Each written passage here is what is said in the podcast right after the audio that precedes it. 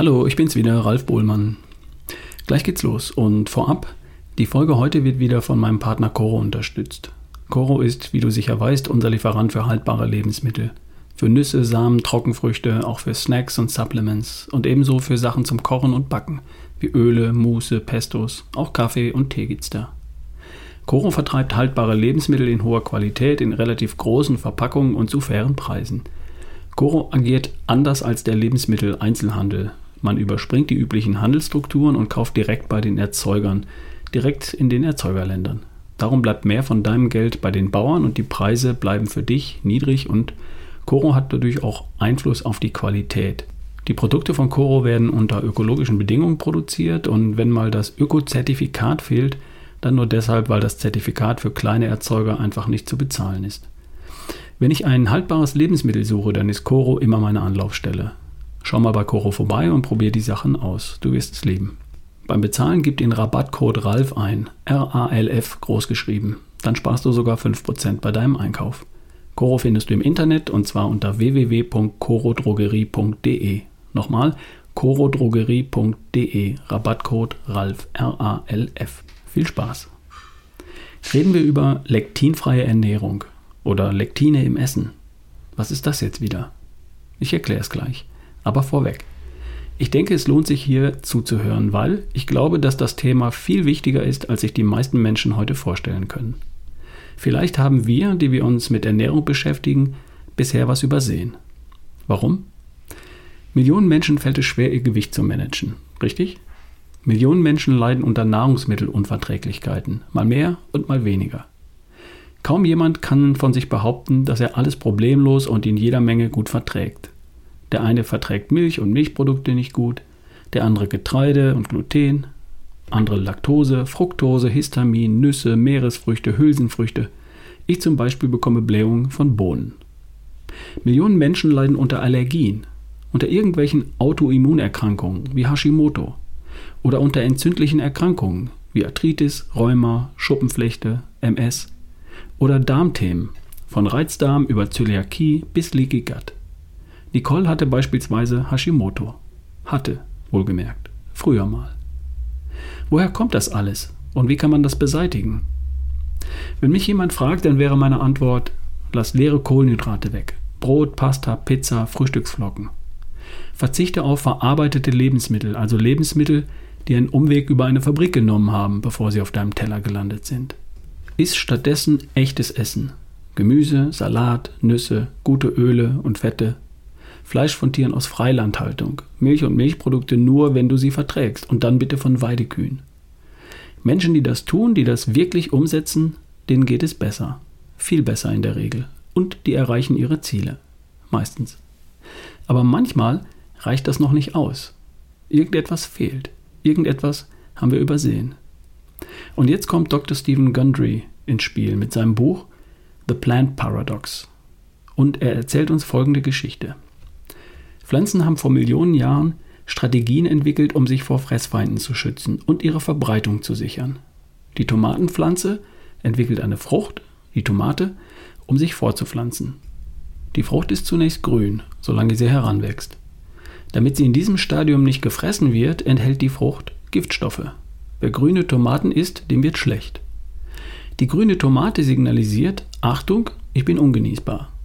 Wenn die Frucht herangewachsen ist, die Samen darin herangewachsen sind, dann will die Tomate gefressen werden, damit der Samen mit den Ausscheidungen der Pflanzenfresser in der Gegend verteilt wird. Die Pflanze signalisiert das durch die Farbe Rot der reifen Frucht. Das ist die Verbreitungsstrategie der Tomatenpflanze. Also, die Tomate setzt bestimmte Stoffe ein, um sich zu schützen und um ihre Verbreitung zu steuern. Diese Stoffe nennt man Lektine. Biochemisch gesprochen sind das komplexe Proteine oder Glykoproteine, die in der Lage sind, sich spezifisch an Zellen bzw. Zellmembranen zu binden und von dort aus biochemische Reaktionen auszulösen. Und zwar im Körper der Tiere, die diese Pflanzen gefressen haben. Oder der Menschen. Tier und Mensch haben sich im Laufe der Evolution natürlich darauf eingestellt. Sie lassen tunlichst die Finger von unreifen Früchten oder Pflanzen, die nicht gefressen werden wollen.